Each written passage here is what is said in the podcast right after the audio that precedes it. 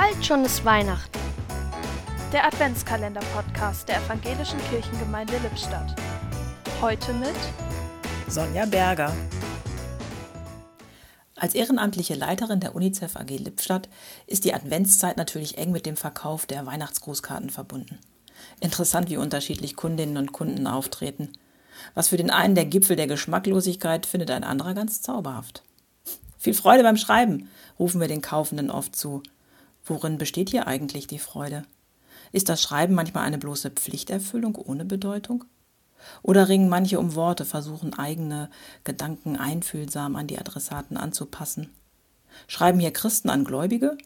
Wünschen Atheisten eine entspannte Zeit zum Jahresende? Wie auch immer.